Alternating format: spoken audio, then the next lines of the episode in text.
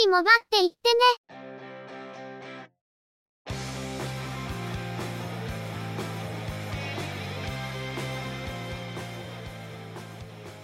この番組は、モバイル通信に関する技術や業界の動向についてのニュース、IT ガジェットについての情報などの話題を中心にご紹介していま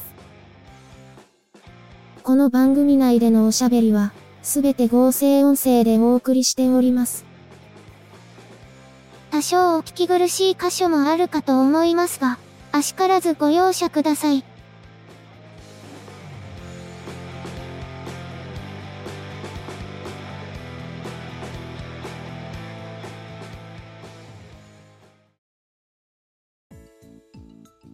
今週もゆくもばのスタートです。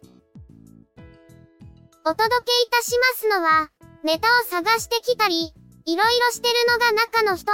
またの名をハイマウント。そしてお話をするのは、佐藤ささらと、鈴木つづみと、嫌です。ゆくもば、第385回です。ステイホーム生活で需要が拡大したフードデリバリーサービスですが、近頃では競争が激しすぎて撤退する事業者も出てきましたね。リディフードは、5月25日をもって日本におけるフード宅配事業を終了すると発表しています。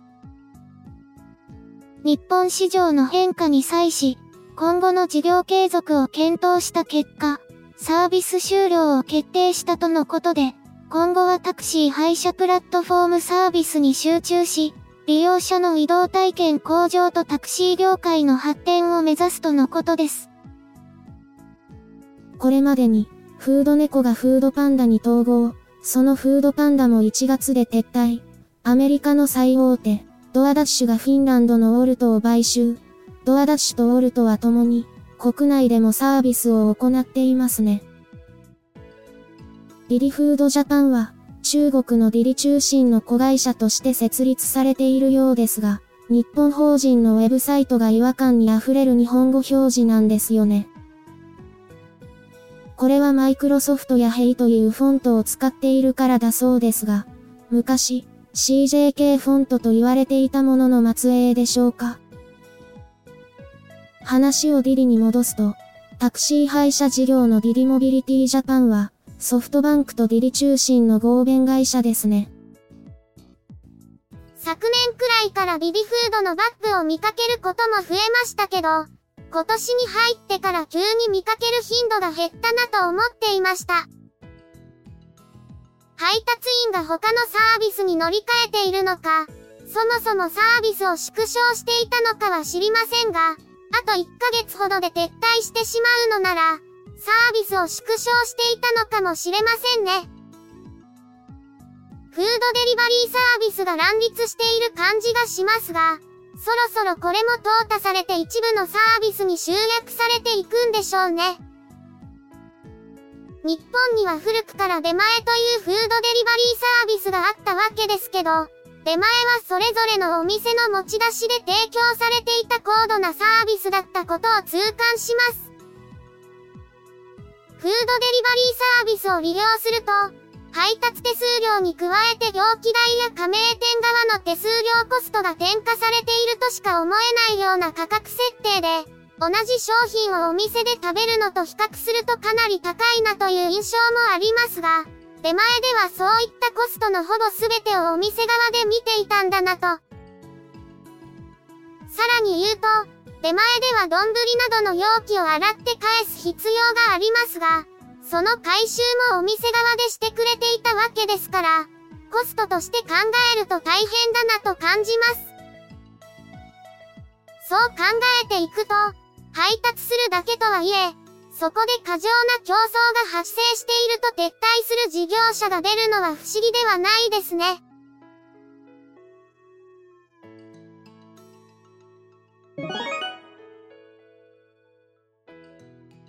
それでは、今回のニュースです。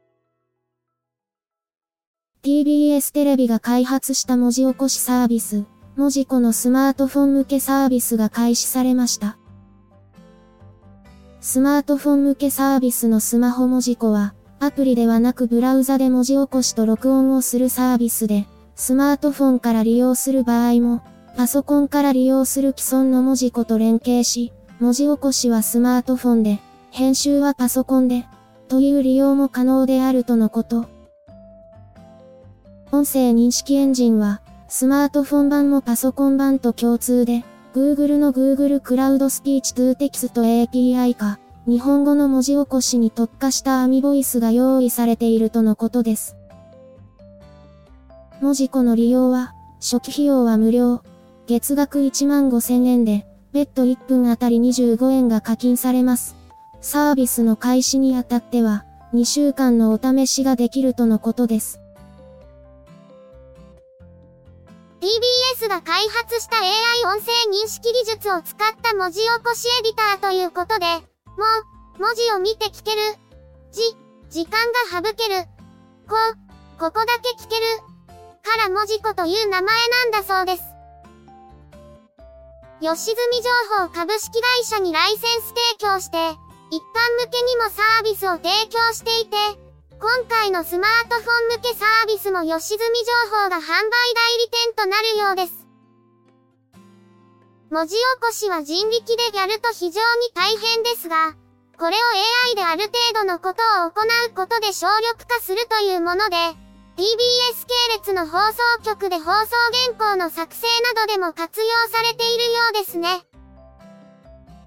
利用料金が結構するように思いましたが、頻繁にインタビューや会議の文字起こしをするという必要がある場合は、こういうサービスを活用する方が人件費を考えても、コスト削減と人的リソースを他に向けられるということでメリットがあるのかもしれませんね。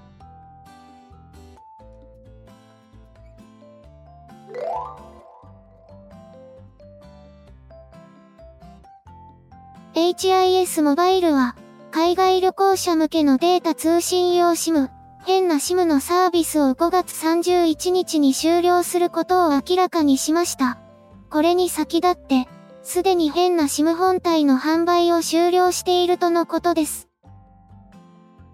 同社は国際情勢などの影響により、今後も安定的にサービスを提供することが難しくなったとして、変な SIM の本体と専用アプリ、各種通信プランの提供を終了することになったとしています。代替商品として、レンタル Wi-Fi ルーターの HIS モバイル Wi-Fi を案内しています。すでに購入済みの通信プランは、5月31日までに利用開始、並びに初回接続すれば有効期間内まで利用できるとのことですが、それ以降は利用できなくなるとのことです。HIS モバイルの事業撤退ではなく、海外向けのサービスの終了ということで、国内向けの格安 SIM の提供は3月末に新しいプランの発表を行っているため、今後も継続されるようです。既存の SIM カードに変な SIM の IC チップシールを貼り付けて、専用アプリ経由で渡航先の通信データを書き込んで利用する eSIM の機能を物理的に後付けするようなもので、非常に特徴的なサービスでした。しかしこうも長期間、海外渡航ができない状況が発生するというのは全くの誤算だったでしょうし、今後ももうしばらく継続しそうな状況ですから、撤退はやむを得ないところなんでしょう。しかしサブシムの仕組みは非常に便利だと思うので、国内向けサービスに転用できるものならぜひ転用を検討してほしいなと感じています。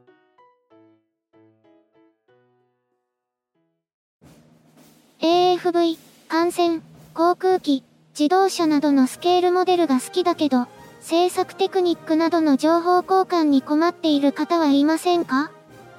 そんな方はぜひご連絡ください。SMBF はそんな皆様とのコミュニケーションを目指している模型サークルです。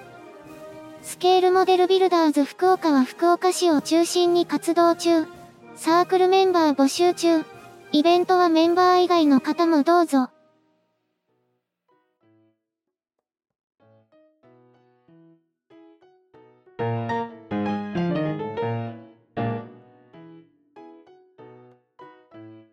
セキュリティ研究企業のチェックポイントリサーチは、Android の ARAC 形式のファイルのデコード処理に、リモートからコードを実行される可能性のある脆弱性があったことを明らかにしました。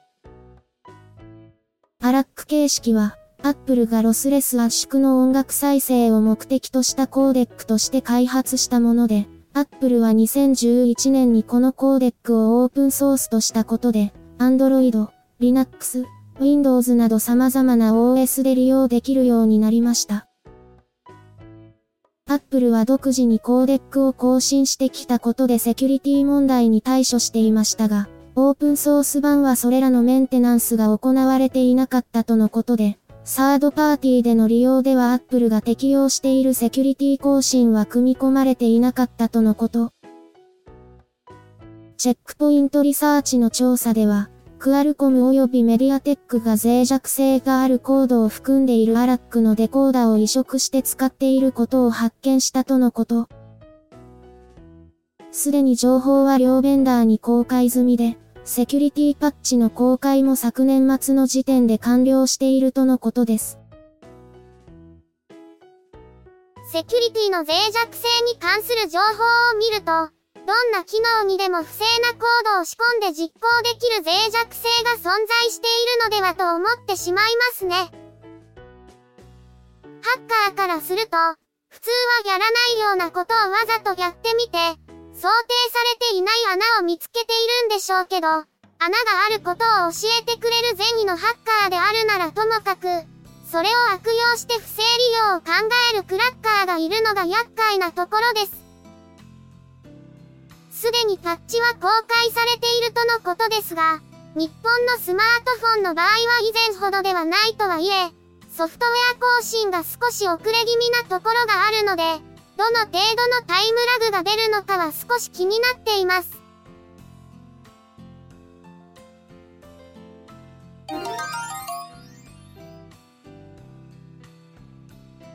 ヤマダホールディングスは、高効率ヒーターを搭載したオーブントースター YT VR81J を4月以降に発売することを明らかにしました。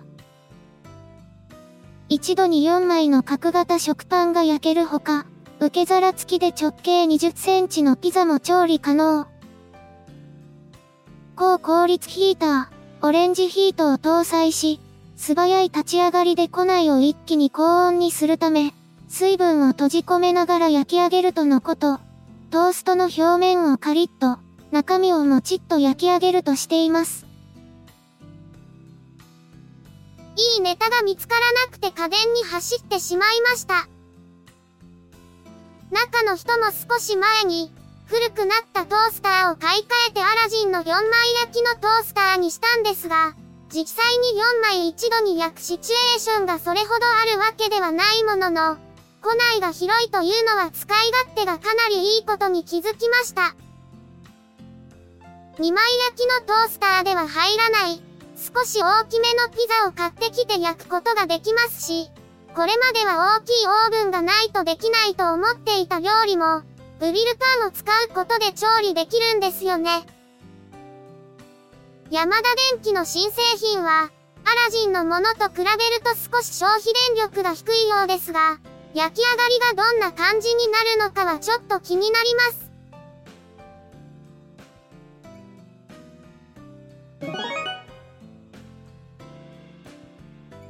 今回のニュースは以上です。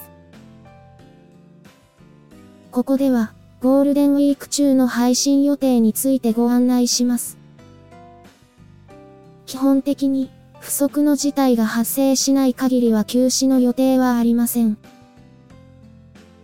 次回、5月1日配信予定の第386回は通常通りの内容の配信を予定しています。5月8日配信予定の第387回については、ニュースの確保が難しくなりそうなので、コメント紹介スペシャルにしたいと考えています。ただ現状だとコメントの数が少し厳しいので、改めて皆様からのコメントをいただきたくお願いしたい次第です。今年の連休までは、中の人は遠出を自粛することにしたんですが、ララポート福岡や、北九州のスペースワールド跡地にオープンする、ジ・アウトレット北九州なんかは混雑するでしょうから避けるとして、近場で少し出かけるくらいはしたいなとは思っています。それ以外の時間は、1ヶ月丸々停滞していることを少し進めたいところですけどね。1ヶ月の疲労が1週間で言えるか、とか、中の人は言い出しそうですけどね。しかし今回はあまりにも停滞していることが多すぎて気にしているようなので、ちょっとは前に進むかもしれません。とは言っても、連休が終わったらまた慌ただしくなるのが確定しているので、あまり無理もできないんですが。例年は3月後半から4月の頭くらいまでは少しゆっくりできるところ、今年は全くゆっくりする余裕がなくここまで来てますから。最初の1日か2日は完全休養でしょうね。そして完全休養が3日、4日と伸びていって、気がついたら連休が終わるパターン。どんだけ？今年はそうならないようにしたい、と言ってましたので、大丈夫だと思いましょう。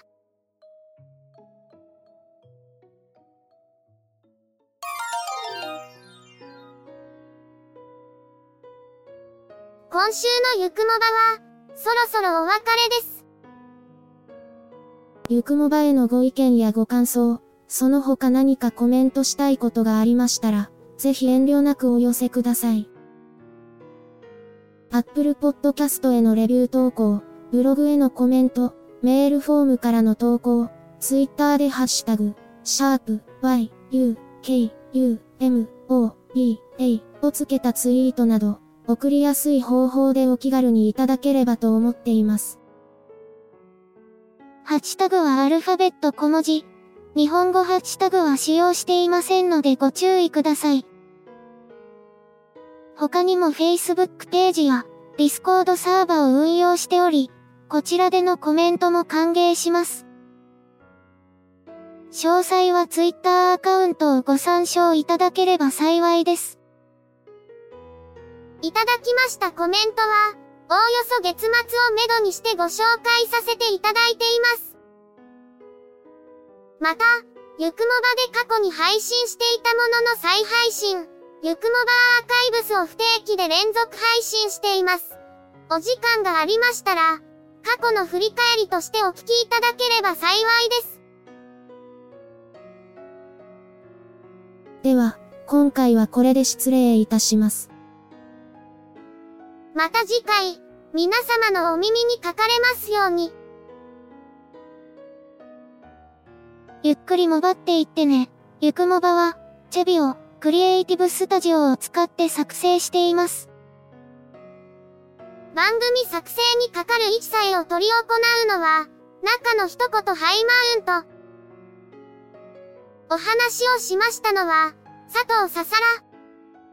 鈴木つづみ。いや、でした。